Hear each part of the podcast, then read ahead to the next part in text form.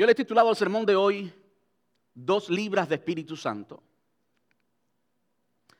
Dos libras de Espíritu Santo. Y yo sé que usted se está diciendo, y permítame aclarar esto porque si no usted puede terminar bloqueado. ¿Qué tipo de disparate es ese? ¿Cómo que dos libras de Espíritu Santo? Bueno, cuando miramos a la palabra de Dios, específicamente los versículos que vamos a ver hoy, Hechos capítulo 2, versículos desde el 41 al 47, que nos dice cómo era la vida de la primera iglesia de los cristianos eh, del primer siglo, de la iglesia primitiva. Cuando miramos eso y consideramos eso el estándar, consideramos eso cómo debe ser la iglesia, consideramos eso lo ordinario, esa es la iglesia ordinaria. Y nos miramos en ese espejo y dejamos que ese contexto de la iglesia primitiva nos diga a nosotros cómo lucimos nosotros hoy, podemos decir algo que suena tan, eh, tan disparatero como decir dos libras de Espíritu Santo. Por supuesto, ningún espíritu puede ser medido en libras, no pesa.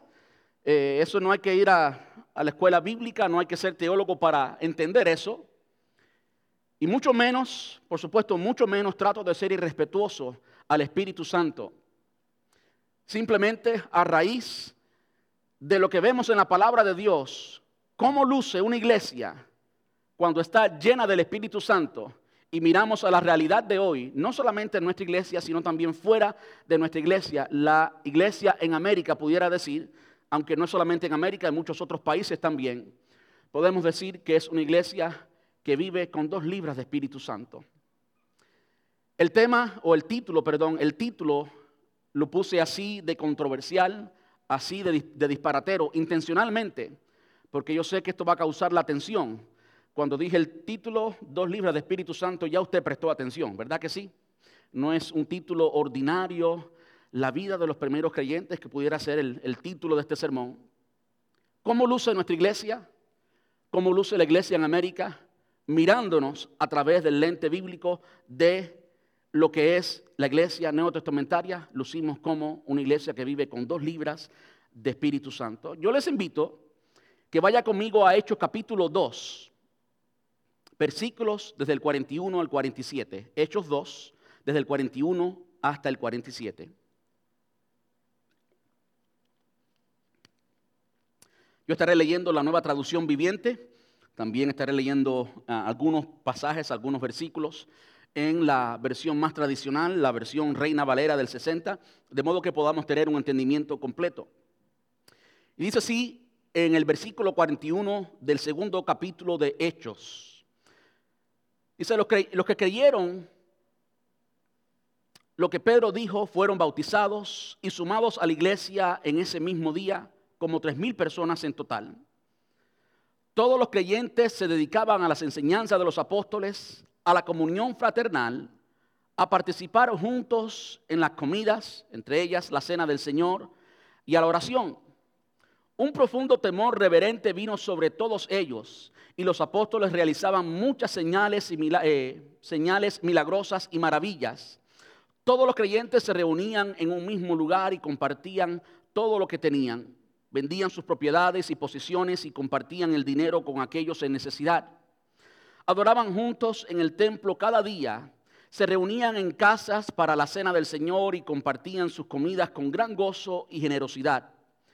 Eh, todo el tiempo alabando a Dios y disfrutando de la buena voluntad de toda la gente.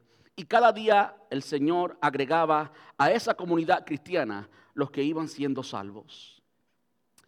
Ustedes que son, o algunos que somos, yo también amo la versión Reina Valera, lo voy a leer en la, en la versión Reina Valera, Suena un poquito diferente, aunque dice esencialmente lo mismo. Dice, así que los que recibieron sus palabras fueron bautizados y se añadieron aquel día como tres mil personas. Y perseveraban en la doctrina de los apóstoles, en la comunión unos con otros, en el partimiento del pan y en las oraciones. Y sobrevino temor a toda persona y muchas maravillas y señales eran hechas por los apóstoles. Todos los que habían creído estaban juntos y tenían en común todas las cosas. Y vendían sus propiedades y sus bienes y lo repartían a todos según la necesidad de cada uno. Perseverando unánimes cada día en el templo y partiendo el pan en las casas, comían juntos con alegría y sencillez de corazón, alabando a Dios y teniendo favor con todo el pueblo. Y el Señor añadía cada día a la iglesia los que habían de ser salvos. ¿Puede acompañarme en oración? Amante Rey, te damos muchas gracias. Gracias, Señor, por tu presencia en medio nuestro. Gracias por tu palabra. Gracias Señor porque el mismo Espíritu Santo que estaba allí está aquí hoy. Él no ha cambiado absolutamente nada. Gracias. Gracias Señor porque hoy podemos leer esto que tu mismo Espíritu llevó a Lucas a escribir gracias. Porque hoy Señor podemos ser testigos de esto. Hoy podemos aprender de esto Dios. Te rogamos que tu mismo Espíritu que está en este lugar, que mora, que vive en nosotros, prepara el terreno de nuestro corazón Señor, que tú hagas con nosotros como tú quieras en esta tarde, que tú nos hables. Háblanos, Señor, lo que está en tu corazón, no lo que está en el mío. No me permitas poner mis ideas, poner mis pensamientos. Te ruego, Señor, que seas tú hablándonos, que seas tú, Señor, que sea tu corazón expuesto en este lugar, en esta tarde, Señor. ¿Cómo tú te sientes? ¿Cuáles son tus palabras a nosotros hoy? Que hoy, Señor, podamos escuchar tu voz, escuchar tu corazón y, más importante, podamos entregarte el nuestro. Te rogamos esto en el dulce nombre de tu Hijo amado Jesús y te damos muchas gracias, papá. Gracias, Señor. Amén y amén. Cuando leemos este pasaje y entendemos que después de la, predicación de Pedro, se convirtieron como tres mil personas. Yo me hago la pregunta, y usted debe hacerse la pregunta también, ¿cómo puede ser? ¿Cómo puede ser que una iglesia sin Nuevo Testamento? El Nuevo Testamento estaba ocurriendo en ese momento, por supuesto no se había escrito, ellos no tenían Nuevo Testamento. Piense en usted hoy solamente con el Antiguo Testamento. Esa era la condición de la iglesia actual en ese entonces. ¿Cómo una iglesia puede sin Nuevo Testamento sin grupo de alabanza, sin un reglamento bien establecido, sin un edificio, sin audiovisuales, sin luces ni equipos de sonido, como una iglesia sin acceso inmediato a mucha información, en otras palabras, sin la internet, como una iglesia sin diccionarios ni comentarios bíblicos, como una iglesia sin medios masivos de comunicación como teléfono, texto, messenger, WhatsApp, radio y televisión, como una iglesia sin medios sociales como Facebook, Twitter, Instagram y etcétera. ¿Cómo es que una iglesia así, en el primer día, en el primer día, en el primero, solo el primero, pudo alcanzar a tres mil personas? ¿Cómo?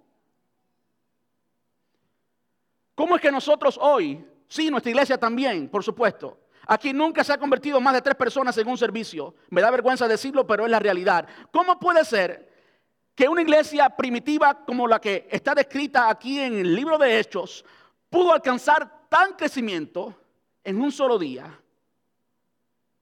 ¿Cómo? Los versículos que siguen nos dicen cómo y nos dicen el por qué. Cuando estudiamos la teología y estudiamos eh, la teología, no la historia de lo que sucedió.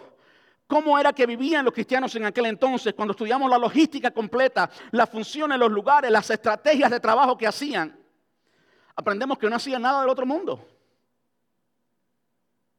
Las cosas que hacían ellos no eran cosas difíciles de hacer, no eran cosas extraordinarias, eran cosas normales, eran cosas comunes que podemos hacer tú y yo. ¿Cómo es posible que una iglesia pudo tener ese impacto? Y vemos que el impacto continuó.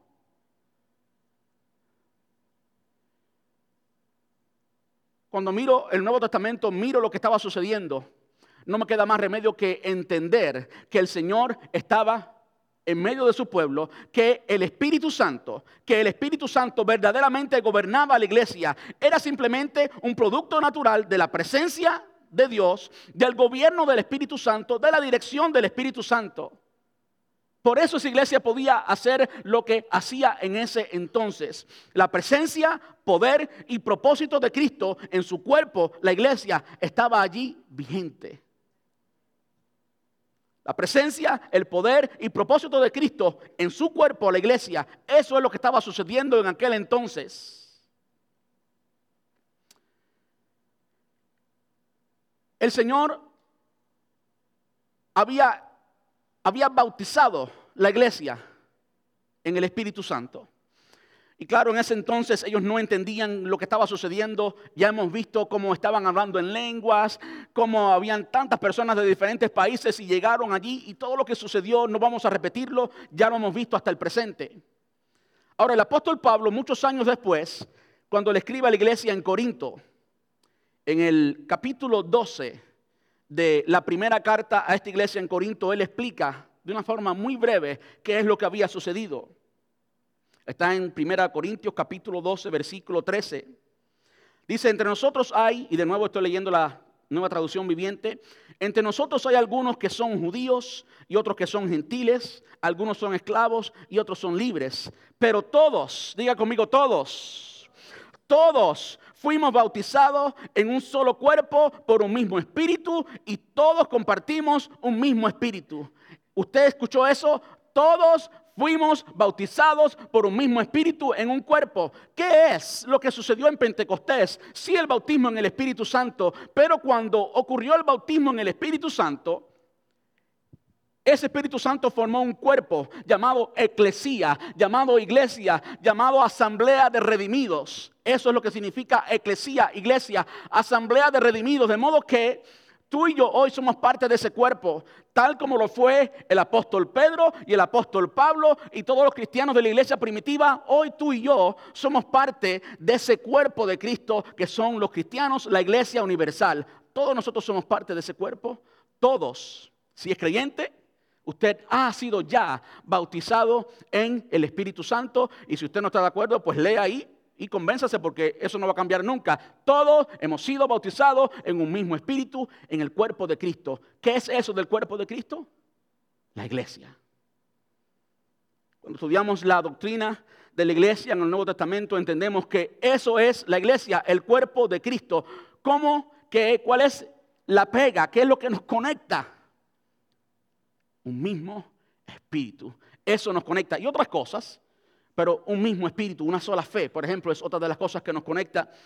El Espíritu Santo formó allí la iglesia. Bautizó, y yo creo que esto del bautismo muchas veces no se entiende, ya hemos predicado en otras ocasiones de esto, quiero simplemente dejarles con esta ilustración para que usted entienda qué es lo que hace el, eh, el Espíritu Santo cuando nos bautiza. Bautismo era una palabra que Alguien como por ejemplo Lidia, la vendedora de púrpura, entendía perfectamente porque Lidia tomaba un pedazo de tela y lo bautizaba en una batea de tinta. Y cuando ella bautizaba esa tela en esa batea de tinta, esa tela que antes era blanca ahora salía identificada esto es muy importante, identificación. Salía identificada con el color de la tinta y ahora esa tela era de otro color. Es un proceso de identificación.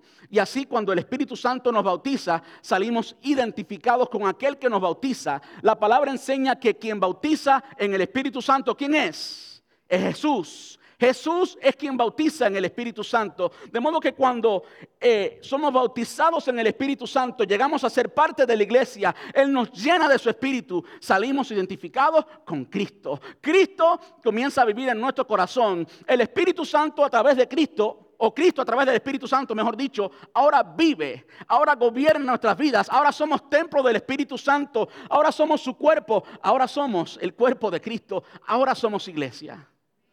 De modo que no hay forma de ser iglesia si usted no es bautizado en el Espíritu Santo. Si usted es parte de la iglesia, entonces ya es bautizado en el Espíritu Santo. De modo que allí podemos aprender que el producto del trabajo del Espíritu Santo es eso, la iglesia. La iglesia. Ahora pensemos, por favor, pensemos un poquito más en esto de el cuerpo. ¿Verdad? El cuerpo.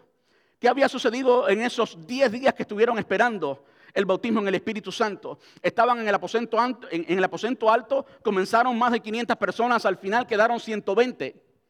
Esos 120 pasaron 10 días juntos, 10 días comiendo juntos, 10 días compartiendo, 10 días hablando unos con otros, 10 días en que se conocieron bien, 10 días en que hubo una intimidad y la iglesia llegó a ser un cuerpo. Y cuando estaban allí todos, todos, ¿cuántos? Todos unánimes juntos. Entonces fue que vino el Espíritu Santo y fueron bautizados, ¿verdad que sí? Todos, todos unánimes juntos. Todos unánimes juntos. Una iglesia que experimenta el poder del Espíritu Santo se somete al Espíritu Santo, vamos a aprender más a medida que estudiamos el libro de los Hechos. ¿Quién? No qué, sino quién es el Espíritu Santo. Y vamos a aprender que Él es fiel, que Él es fiel en edificar la iglesia de Cristo, que Él es fiel en, en santificar. ¿eh? Que Él es fiel en regenerar, que Él es fiel en dar el poder, que Él, que Él, el Espíritu Santo, es fiel en convencernos de pecado cuando tú y yo cometemos un pecado. Él es fiel. El Espíritu Santo será infiel. ¿Estará el Espíritu Santo con los brazos cruzados? Usted y yo podemos estar con los brazos cruzados. Usted y yo quizás nos sentemos y estemos cómodos y nos guste la comodidad, pero estoy seguro que el Espíritu Santo no está cómodo, que el Espíritu Santo está haciendo su trabajo en tu corazón y en mi corazón. Él es fiel.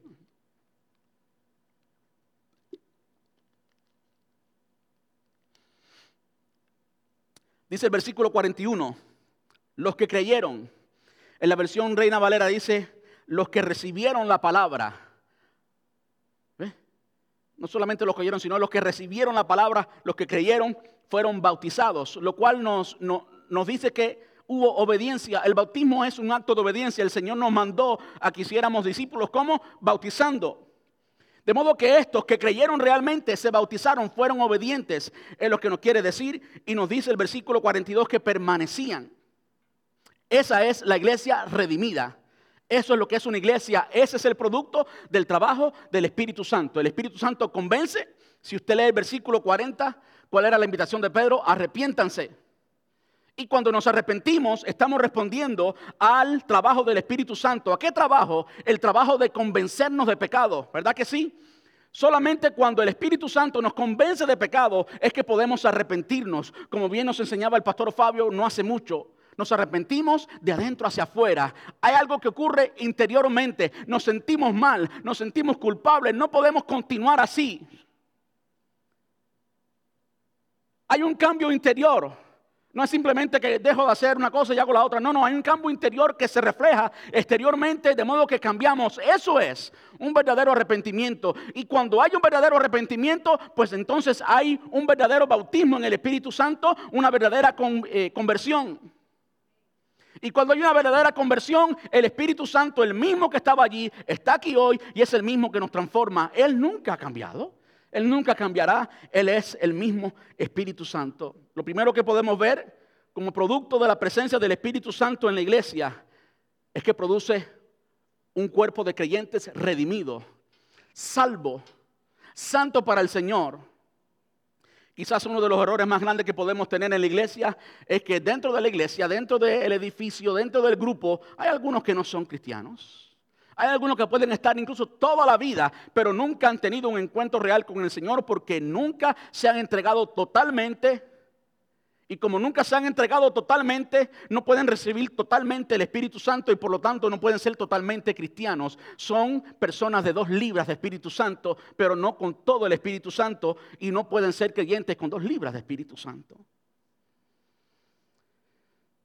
Ahora quisiera que viéramos el versículo 42 y aquí vamos a ver la expresión corporativa o colectiva yo creo que muchas veces yo uso esa palabra, la expresión corporativa, y cuando digo corporativa, pues en el siglo XXI nos vamos a la corporación y pensamos en negocio, y no tiene que ver nada con corporación.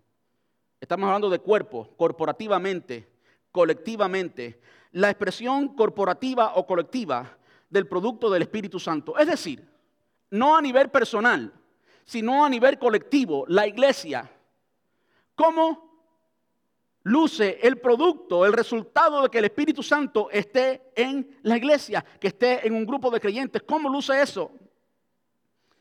Y está allí en el versículo 42. Por favor, miremos una vez más. Dice, todos, todos los creyentes. El versículo 44, al menos en la nueva traducción viviente, dice lo mismo, todos los creyentes. En la Reina Valera lo dice un poquito diferente. La Reina Valera dice, y perseveraban, versículo 46, perdón, 42, sí, y perseveraban. Está hablando de todos, del grupo. El versículo 44, todos los que habían creído. Está hablando del grupo completo de todos. ¿Cómo luce el grupo de creyentes? ¿Cómo luce una iglesia? Cuando realmente el Espíritu Santo es el centro de esa congregación. Bueno, luce como esa iglesia primitiva, no hay otra variante. La evidencia exterior de la presencia del Espíritu Santo va a lucir igual en cualquier cultura, va a lucir igual en cualquier contexto porque es el mismo producto, el mismo recurso, es el Espíritu Santo quien produce ese estilo de vida. Y como el recurso es el mismo, como la gente de cambio es el mismo, es el Espíritu de Dios en cualquier cultura, en China, Japón, en Cuba, en Guatemala, en donde sea, va a lucir idénticamente igual, porque es el mismo productor ese productor es el Espíritu Santo. Ahora cuando dice, todos los creyentes se dedicaban a la enseñanza de los apóstoles, a la comunión fraternal, a participar juntos de las comidas, entre ellos la cena del Señor, y a la oración. Dice versículo 44, y estoy saltando el versículo 43 sola y únicamente porque el versículo 43 nos dice lo que el Señor hizo y no lo, no lo que los cristianos estaban haciendo. Eventualmente vamos a llegar al versículo 43. ¿Qué hacía esa comunidad de creyentes? Todos se dedicaban a la enseñanza de los apóstoles, a la comunión fraternal, a participar juntos de las comidas, incluyendo la cena del Señor y a la oración. Versículo 44, todos los creyentes se reunían en un mismo lugar y compartían todo lo que tenían, vendían sus propiedades y sus posesiones y compartían el dinero con aquellos en necesidad antes de mirar de una forma quizás un poquito más estructurada lo que describía la vida de la iglesia, la expresión corporativa de la iglesia, no a nivel personal, sino del grupo en general, yo quisiera que notáramos algo que todos estaban en el mismo espíritu. Mi pregunta hoy es, ¿estará el Espíritu Santo hoy convenciendo a todos a caminar en una dirección? La respuesta es sí. ¿Hará el Espíritu Santo la obra en todos? Por supuesto que sí.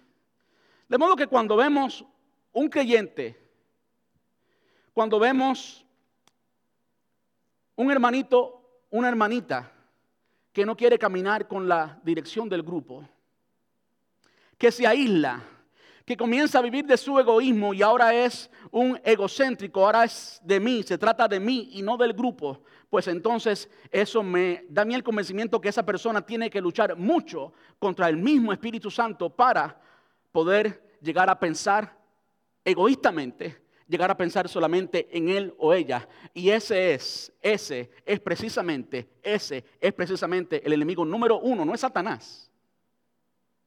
No es Satanás. El enemigo número uno que tiene el creyente es el egoísmo dentro de uno mismo. Cuando leemos estas palabras aquí en Hechos, precisamente en, este, en estos pasajes donde entendemos cómo la iglesia se hizo un cuerpo y entendemos cómo esas relaciones tomaron lugar, es cumplimiento de lo que está escrito en Génesis. El Señor hizo todo lo que existe, los animales, toda la naturaleza, entonces hizo al hombre. Cada vez que el Señor hizo algo, como usted sabe, dijo ella y vio el Señor lo que había hecho y he aquí que era bueno en gran manera. Eso se repite en cada uno de los seis días de la creación. La primera vez que el Señor dice que algo no es bueno fue cuando dijo, no es bueno que el hombre esté solo. Esa fue la primera vez que Dios dijo eso. No es bueno que el hombre esté solo. No es bueno que ni el hombre ni la mujer estén solos.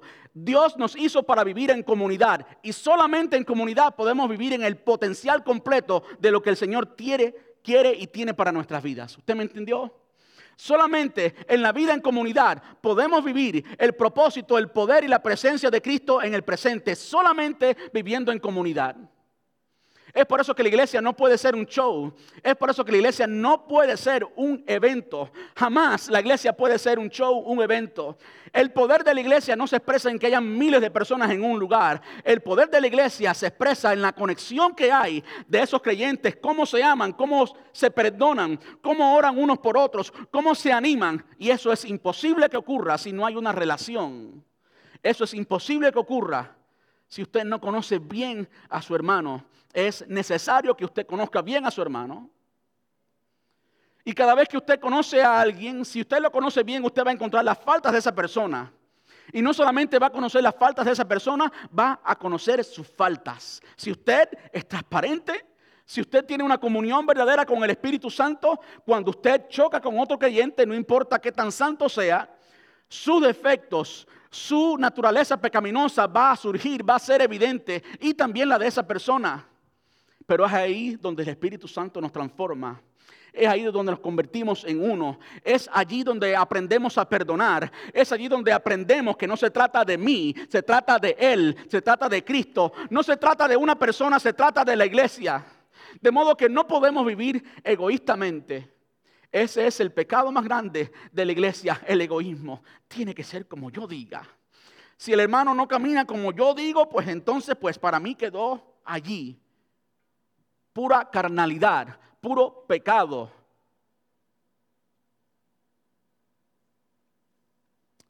Miremos que, qué describió la iglesia primitiva. Vemos en el versículo 42 que permanecían en la doctrina de los apóstoles. Ahora usted se debe preguntar, bueno, ¿qué doctrina es esa si la iglesia estaban haciendo. Los apóstoles no habían escrito absolutamente ninguna de las cartas. Las iglesias no, estaban, fundadas todavía. ¿Qué doctrina? Bueno, había estudio bíblico, había enseñanza bíblica. Y cuando usted estudia el, sermón que Pedro había terminado de dar, usted entiende que en ese sermón hay doctrina bíblica, hay profecía, hay conocimiento de Dios, había un conocimiento profundo. El apóstol Pablo les predicó a Cristo a raíz del Antiguo Testamento en el sermón que había terminado de exponer y el producto del cual se convirtieron tres mil personas. Había doctrina, había enseñanza y es una de las cualidades que tiene que describir la iglesia de Cristo, la iglesia poderosa, la iglesia que vive en el poder del Espíritu Santo, es una iglesia que vive también en el poder de la palabra inspirada por el Espíritu Santo. No podemos desligar el uno del otro. Eso que usted ve por ahí, que hay mucho poder y poco conocimiento, eso es basura, eso es vacío. No hay tal cosa como haber mucho poder del Espíritu Santo con poco conocimiento, porque el Espíritu es el mismo que inspiró la palabra. Y nunca hará algo en contra de lo que Él inspiró. Él es coherente, Él es uno, Él no se ha vuelto loco. De modo que cuando usted ve tantas locuras por ahí, usted puede realizar que no es presencia del Espíritu Santo, que es emocionalismo, que puede ser cualquier otra cosa menos Espíritu Santo. Lo que caracterizaba a la iglesia primitiva era que permanecían en la doctrina de los apóstoles. Había enseñanza y es por eso que nuestra iglesia, número uno, nunca cambiará. Número uno es enseñanza, no emocionalismo. A mí no me interesa que usted salga por ahí diciendo, ah, qué servicio más bueno, qué show tan espectacular, tan perfecto. Todo aquí lo hacemos para el Señor y a Dios no hay nada que le impresione. Olvídese de eso que Él ve todos los días sentado en su trono, el show de las galaxias y el show de la maravilla de la creación. Nada hay que podamos hacer que impresione el corazón de Dios. Eso puede impresionar a hombres, pero no a Dios. Hay que tener una enseñanza bíblica sólida. Ellos permanecían en la doctrina de los apóstoles. Es lo primero que caracterizaba esa iglesia. Lo segundo que caracterizaba esa iglesia y es muy importante es el compañerismo cristocéntrico. Un compañerismo cristocéntrico, repito o reitero, cristocéntrico. No se trata de un club social, no se trata de amiguitos por aquí, amiguitos por allá, que son muy buenos. Si yo tengo amigos, y ayer me fui a comer a un buen restaurante con muchos amigos, y comí como un rey. Eso está muy bien. Pero el compañerismo que caracterizaba a la iglesia primitiva era un compañerismo cristocéntrico. ¿Qué hacían? Y esta palabra de compañerismo, en inglés fellowship, es una de las palabras que más mal se interpreta en la palabra. Pensamos que fellowship es, es social. ¿eh? Pensamos eso, ¿verdad que sí? En muchos lugares, en templos americanos, por ejemplo, está el fellowship hall. El fellowship hall es un comedor. ¿eh? Ese es el fellowship hall. ¿Eh? de modo que a veces le dice a las personas, bueno, vamos a encontrarnos en el fellowship hall. Y no saben dónde es. le dicen, en el comedor. Oh, ya sé dónde es. Y sí, la comida puede ser un elemento, un vehículo que nos lleve al compañerismo, pero no es el centro. La comida no es el centro, pero la iglesia tenía compañerismo. ¿Cómo usted puede ver cuál es una palabra que usted puede reemplazar compañerismo para que entienda verdaderamente el significado profundo de lo que se quiere expresar? Bueno, piense en esto, piense en el cuidado de su hermano y de su hermana. En el cuidado de su hermano y de su hermana. Eso es compañerismo. Eso es compañerismo. La comida simplemente es un vehículo que te ayuda a que tú conozcas al hermano, que conozcas a la hermana, que compartas con el hermano y con la hermana de modo que haya una buena conexión y después que haya esa conexión, lo que debe ocurrir es que a ti te importe el hermano y la hermana. Y si el hermano es un atravesado y si la hermana es una atravesada con la cara larga, una amargada, pues a ti en lugar de rechazarlo, lo que tienes que hacer es importarte y amar al hermano y a la hermana. Porque comparado con Dios, todos nosotros somos unos amargados. Él es todo lleno de gozo, todo lleno de amor, todo lleno de paz. Y si Él nos amó a nosotros siendo tan imperfectos, ¿quiénes somos nosotros para despreciar al hermanito de la cara larga, a la hermanita de la cara larga? Cuidado es la palabra. Cuidado porque te importa, porque me importa. Es lo que debe suceder en una iglesia donde hay un compañerismo cristocéntrico, y nótese que es cristocéntrico porque cuando usted se encuentra con esa persona difícil de amar, como era Pablo, como era Pedro, como era Juan, como era Jacobo, y, si, usted si usted estudia los nombres que acabo de decir, Pablo, Pedro, Juan y Jacobo, los principales, ¿verdad que sí? Todos eran problemáticos. De Pablo huían, fue un poquito difícil al principio aceptar que Pablo se había convertido porque todo el mundo entendía que era un asesino que odiaba a los cristianos. ¿eh? Y Pedro andaba con un machete, ¿eh? estoy, hablando, estoy hablando caribeño, andaba con un machete aun cuando iban a arrestar a Jesús y estaba triste. La Biblia nos enseña que en el huerto de Getsemaní se quedaron dormidos. ¿Por qué? Porque estaban tristes. Bueno, Pedro estaba triste, pero con el machete allí. Así era Pedro. ¿Cree usted que había alguien más difícil de amar que este grupo de cuatro hombres? Los hijos del trueno que querían hacer descender fuego y que consumiera a, una ciudad samaritana completa. Dios los amó y nosotros tenemos que hacer lo mismo. Eso es, eso es vivir en el poder del Espíritu Santo. Olvídese del hermanito que se cree ser la cuarta persona de la Trinidad. Cuidado con el siervo de Dios. A mí me han dado email, email así. Yo soy el siervo de Dios.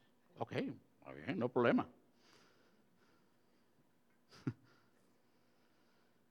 Había un compañerismo cristocéntrico que se caracterizaba por eso, por el cuidado unos de otros, el compartir, la oración y la generosidad. Eso, eso se practicaba, eso se vivía en el círculo pequeño, en el círculo cerrado. Es por eso que cosas tan esenciales, tan fundamentales como la oración, Usted siempre va a escuchar de mí, creo yo en la oración, por supuesto que creo en la oración. ¿Cómo es la oración? Cuando tú oras por alguien a quien amas, alguien que te importa, ¿ves? No estás orando por el hermanito que se viste de rojo, no, esa oración es muy superficial. Cuando tú oras por el hermano fulano de tal, que es un amargado o que es un feliciano, ¿ves? Cuando tú oras por el hermano de tal que está sin trabajo o que es millonario, pero tú tienes que orar con significado, con sentido. Esa es la oración que cambia y esa es la oración que cambia la iglesia. No una oración superficial. Cualquiera llega a un lugar como los eh, escribas y fariseos, ah, bla, bla, y toda la imagen pública de que oran. Pero encerrado en tu casa, cuando nadie te está mirando, allí es. Esa es la oración que cambia a ti y cambia a la iglesia cuando oras y oras por tu hermano y oras con significado la oración y la generosidad. ¿Qué podemos decir de la generosidad? Ay, ay, ay. Fui tesorero ocho años antes de ser pastor. Y aún siendo pastor, los primeros años, pues muchas veces era yo que manejaba la finanza hasta que tuvimos una tesorera. Y conozco bien las finanzas de la iglesia y conozco bien el pueblo latino.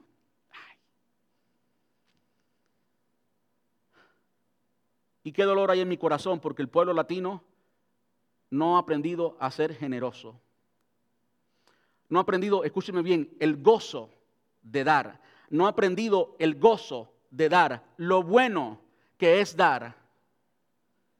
Y todavía está allí arrollado detrás de los miserables dólares, siendo mezquino con el Dios que nos ha dado todo, la salud y nos ha dado la vida eterna y que nos ha dado nada, y nos ha dado todo lo que usted no puede comparar con dinero. Y ahí estamos los cristianos diciendo que amamos a Dios y que amamos al hermano, pero cuidado con mi bolsillo, que ese es para mí. Yo, el narcisismo, para mí, para mí para mí, para mí. Y cada vez que tenemos esa actitud, estamos luchando contra la misma presencia del Espíritu Santo. Porque no podemos ser partícipe de una iglesia y amar una iglesia si no vamos para la iglesia. Olvídese de eso. Es por eso que nuestra iglesia, para ser líder, hay que dar. Y eso se practica desde aquí.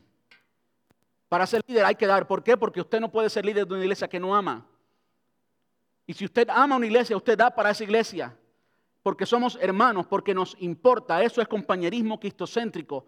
A mí me importa todo lo que sucede en la iglesia y quiero que suceda bien. Y lo más natural que ocurre en el corazón de todo creyente que está lleno del Espíritu Santo es que es también generosidad. Y por supuesto muchos falsos maestros que lo que quieren es dinero para ellos. Dicen, bueno, ellos vendían las propiedades. Los títulos del carro, los títulos de la casa, las llaves y todo ese tipo de disparate que hay por ahí. Yo creo que la forma de hoy para eso no es eso. Pero indiscutiblemente había generosidad en aquel entonces y tiene que haber generosidad hoy. Si tú vives para ti, si todo tu dinero es para ti, te debe dar vergüenza como cristiano. Tú debes conocer a un grupo de creyentes y cuando hay una necesidad dentro de ese grupo de creyentes, no un extraño, porque también existe el otro extremo. Está el hermanito, la hermanita que nunca se mezcla con nada, que nunca ha dado para nadie. ¿eh? Y como nunca ha dado, consecuentemente nunca tiene. No es al revés. No es que la persona no, no da porque no tiene. No, no, no, no. Eso es lo que creemos nosotros. Lo que ocurre es que la persona no tiene porque no da. Porque todos tenemos. Todos tenemos. Si no tenemos 100 dólares, tenemos 5. Y si no tenemos 5, tenemos 1. Y si no tenemos 1, tenemos 25 centavos, pero tenemos. Todos tenemos. Yo creo que es una de las cosas que más afecta a la iglesia latina. Y como decía, así está el hermanito allí que solamente va a la iglesia o, la hermanita cuando, cuando necesita. Entonces sí. ¿eh? Como le he dicho a tanta gente, yo he mencionado nombres de personas comprometidas con la iglesia. Yo no sé qué yo voy a hacer el día que alguien comprometido con la iglesia pase por una necesidad grande. Porque lo que debe suceder es que debemos estar dispuestos a hacer lo que haya que hacer para suplir la necesidad de esa persona. Pero es un hermano. Es una hermana, no es un extraño. De hecho, en nuestra iglesia es, es la ley, es la clave. Todos los extraños que vienen por ahí y que vienen suplicando a una iglesia desconocida por dinero, lo que quieren es dinero. Mi pregunta para, ellos siempre es, y los que me han visto en ese, en ese ambiente conocen esto, ¿a qué iglesia tú vas? Esa es la primera pregunta. A veces no saben ni a qué iglesia van. Entonces quieren que la iglesia les supla. No, eso es manipulación. Eso es robarle el dinero a Dios para dárselo a alguien que no, nunca ha cooperado. Y lo que la palabra enseña no os engañéis, Dios no puede ser burlado, pues todo lo que el hombre sembrare, eso también segará. De modo que cuando hay una persona que se ha hecho parte de la iglesia, hay una persona que ha amado, hay una persona que ha hecho de la iglesia una familia, no hay forma concebible que esa persona pase necesidad y que el resto simplemente vire la espalda y le dé la espalda y no tome acción. Yo nunca he visto eso, nunca he visto eso. Por más que se dice de la iglesia que la iglesia a veces no suple, que la iglesia, bla, bla, bla, lo que digan de la iglesia, nunca he visto justo desamparado ni su descendencia que mendigue pan. Lo dijo el salmista hace muchos años, yo lo repito hoy. No he visto justo desamparado ni su descendencia que mendigue pan. Y crecí en Cuba donde se mendigaba pan. y tampoco lo he visto. Pero es el fruto de lo que hacemos, es el fruto de ser parte de una comunidad. Y no quiero continuar más con ese punto, pero ¿qué caracterizaba a la iglesia primitiva? Una enseñanza bíblica, había doctrina, había conocimiento, no entretenimiento, ¿eh? no emocionalismo, enseñanza. Enseñanza es lo que debe haber siempre aquí y es mi objetivo que siempre lo haya. Compañerismo cristocéntrico. Esas dos cosas. Eso caracterizaba a la iglesia primitiva. Ahora quiero hablarles de la estructura, de la logística. ¿Cómo es que hacían eso? Piense por un momento, por favor. Habían 120, ¿verdad? 120. Y en un día, en un día se convirtieron 3.000 y los 3.000 fueron bautizados. Y estoy seguro que Pablo, Pablo no, Pablo no, había sido, no había sido convertido todavía. Estoy seguro que Pedro no bautizó a 3.000, ni a 1.000, ni a 100, porque si no hay que enterrarlo del día después. No, no, no, no, no. Allí hubo un pueblo que enseguida tomó acción. Tomó acción ¿por qué? Tomó acción porque el Espíritu Santo estaba allí y recibieron el mandato del Espíritu Santo. ¿Cuál fue el mandato? Vayan y hagan discípulos haciendo qué? Bautizando. Ahí estaba el hermanito, la hermanita, Lola, Pedro y Juan y todo el mundo bautizando. Yo quiero ver a todo el mundo aquí bautizando. Todo el mundo ganando almas y bautizando. Eso es lo que debe suceder en la iglesia. Versículo 46, y el tiempo me traiciona. Y perseveraban unánimes cada día en el templo y partiendo el pan en las casas, comían juntos con alegría y sencillez de corazón, alabando a Dios y teniendo favor con todo el pueblo. La reina Valera dice, adoraban juntos en el templo cada día, se reunían en las casas para la cena del Señor y compartían sus comidas con gran gozo y generosidad. Todo el tiempo alabando a Dios, disfrutando de buena voluntad de toda la gente. ¿Cuál es la estructura que tenían ellos? En el templo y las casas. El primer día, el primer día ya tenían 3.120 personas. Para el capítulo 4 eso se había duplicado y para el capítulo 8 ya era una iglesia de más de 25 mil personas. 25 mil personas para el capítulo 8. No he estudiado el tiempo que ocurre entre el capítulo 2 y el capítulo 8, no lo tengo claro ahora, pero en cuatro capítulos, en, perdón, en seis capítulos, Pasaron de 3.120 aproximadamente a 25.000 personas. ¿Dónde se reunían esas personas? Bueno, en el pórtico de Salomón, en el templo. No era un templo de cuatro paredes como este, era al aire libre, era abierto. Había un espacio grande, una plataforma grande de cemento, conocido como el pórtico de Salomón, a las afueras del templo, y allí se reunían un grupo aquí, un grupo allá, se reunía todo el pueblo, y allí alababa y adoraba al Señor. Hacía eso y también en las casas, de modo que había un grupo corporativo, un grupo grande. Y en ese grupo corporativo, ¿quién hablaba? ¿Quién enseñaba? Los apóstoles enseñaban. Esa es la estructura que sigue nuestra iglesia. Y que sigue muchas iglesias, no somos la única. Cuando nos reunimos aquí, el pastor o los pastores, los ancianos enseñan, es lo que la palabra enseñan, los ancianos enseñan. Aquí la pregunta es, ¿Qué dijo Dios a través del pastor? ¿Qué dijo Dios a través del mensajero? ¿Qué dijo Dios a través del anciano? Esa es la pregunta que ocurre aquí. Y en las casas, en los grupos familiares, ahí es donde ocurre ese compartir mutuo del que hablamos ahorita, los unos a otros. En la palabra de Dios hay por lo menos 32 mandatos que debemos hacer unos a otros. 32, por lo menos 32. Y se citan más de 60 veces esto de unos a otros, unos a otros. Y cada vez que se cita, no puede ser practicado en el contexto de la reunión grande del domingo. No puede ser practicado. Por ejemplo, y yo sé que ustedes me han escuchado varias veces hablar de esto cuando hablo de los grupos. Por ejemplo, amaos los unos a los otros. ¿Verdad que sí? Es muy fácil amar al hermano que tú no conoces. Ah, claro, me cae bien, no lo conoces. Pero aquí todos somos imperfectos, incluyéndome a mí. ¿Eh?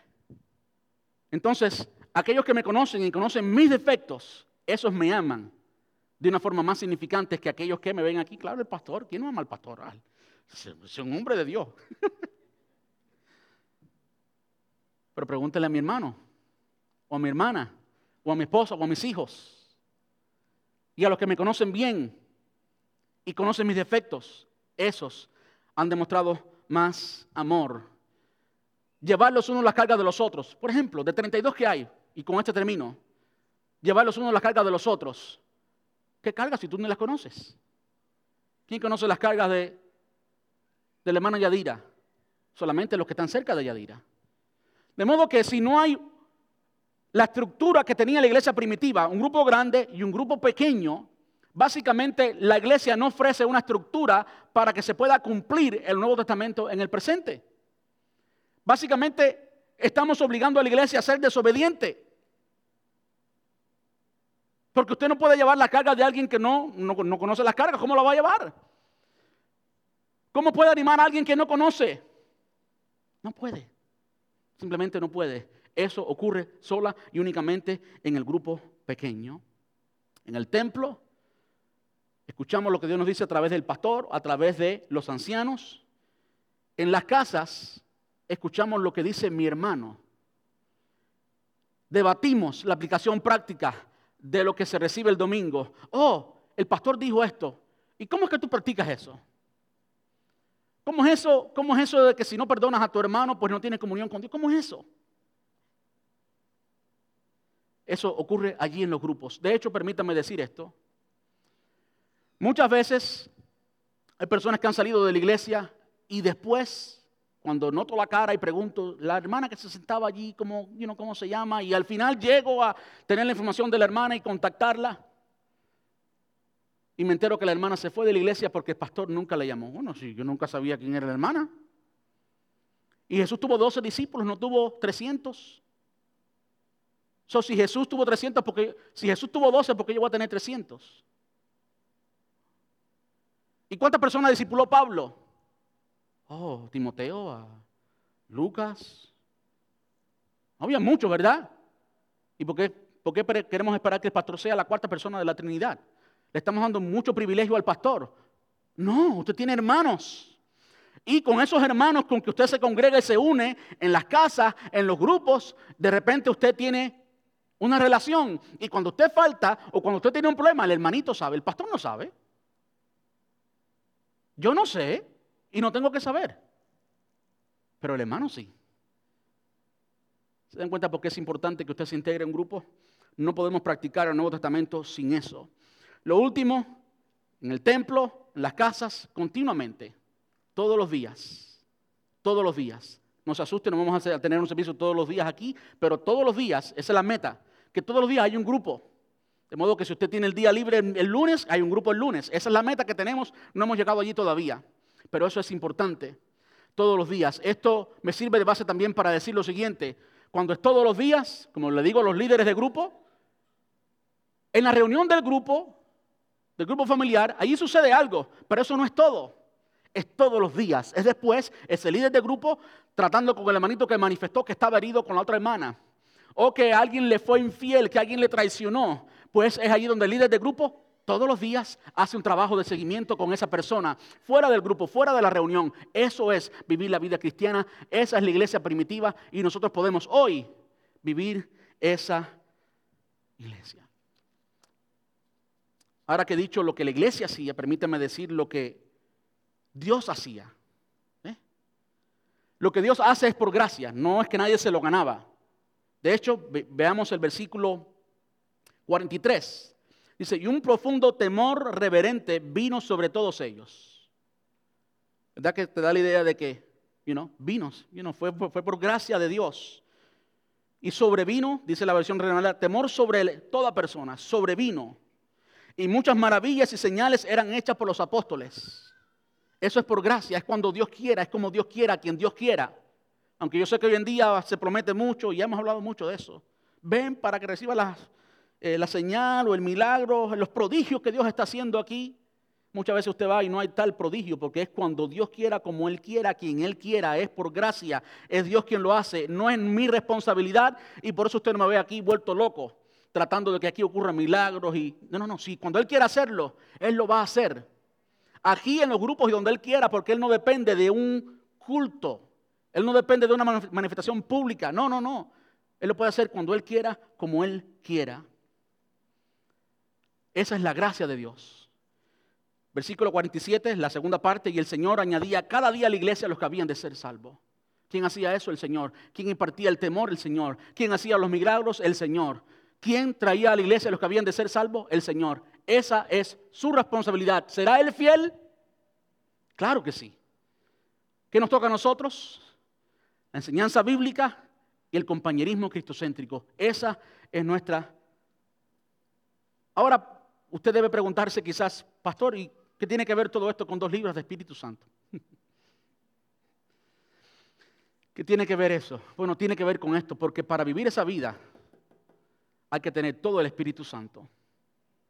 Jesús dijo, si alguno quiere venir en pos de mí, niéguese a sí mismo, niéguese a sí mismo. No puede haber egoísmo. Tome su cruz cada día y sígame. Tome su cruz cada día y sígame. Eso no ocurre aquí. Eso ocurre cuando usted toma su cruz cada día y usted resiste el deseo de no amar a su hermano. Eso es tomar su cruz cada día. Y usted se da cuenta que usted necesita más amor y que usted necesita más humildad y que usted necesita más paz y más paciencia. Toma tu cruz. Entonces, requiere una conexión y una dependencia total del Espíritu Santo. De hecho, no tenemos dos libras, ni tres, ni cuatro, ni cinco del Espíritu Santo. ¿Lo tenemos o no lo tenemos? Y lo que sí ocurre es, que le cedamos al Espíritu Santo un área de nuestra vida, u otra, u otra, o todas las áreas de nuestra vida. ¿eh? Eso es lo que es tener. No es que tengamos más de Él como si fuera una vasija en que esto le echa Espíritu Santo. No, no, no es así. ¿eh? Y usted tiene todo el Espíritu Santo que puede tener. Y usted recibe la llenura, lo que se conoce como la llenura del Espíritu Santo, en la medida que usted le permite a esa persona, Espíritu Santo, un área de su vida que usted no le permitía antes, el área de las finanzas, el área de la sexualidad, ¿eh? el área del orgullo. Es así que somos llenos del Espíritu Santo. Quiero terminar con dos cosas. Primero es citar algo que decía John Wesley, fundador de la iglesia metodista, que alcanzó el mundo en su tiempo a través de los grupos pequeños. Él decía, yo quiero a Cristo completo. Yo quiero todo lo que Él es. Lo que significa, o lo que es lo mismo, decir, yo me entrego a Cristo completamente sin reservas, completamente. Él decía, yo quiero a Cristo completo, él decía, yo quiero toda la Biblia, toda su palabra, todos sus pensamientos.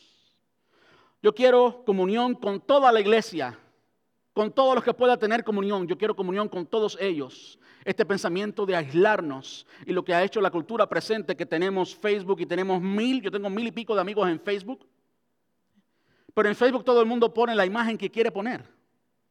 Todas esas familias perfectas que usted ve en Facebook de repente son tan imperfectas como la suya. ¿eh? Mentira. Esa es la, imagen que queremos darle al mundo. mi familia es perfecta. Sí, está bien. Yo quiero comunión con toda la iglesia, yo quiero todo el mundo como mi campo misionero. Esas son las palabras de Wesley y deben ser palabras que repitamos nosotros. Yo quiero a Cristo completamente, todo lo que Él tiene para mí. Yo quiero toda la Biblia, toda su palabra. Yo quiero comunión con toda la iglesia. Yo quiero todo el mundo como mi campo misionero. Y algo que escribí yo y con esto termino, debe estar en sus pantallas. Para vivir solo, escuche bien, voy a leerlo y terminamos porque el tiempo ha pasado y ya me pasé de mi tiempo. Para vivir solo, en la seguridad y la comodidad de la privacidad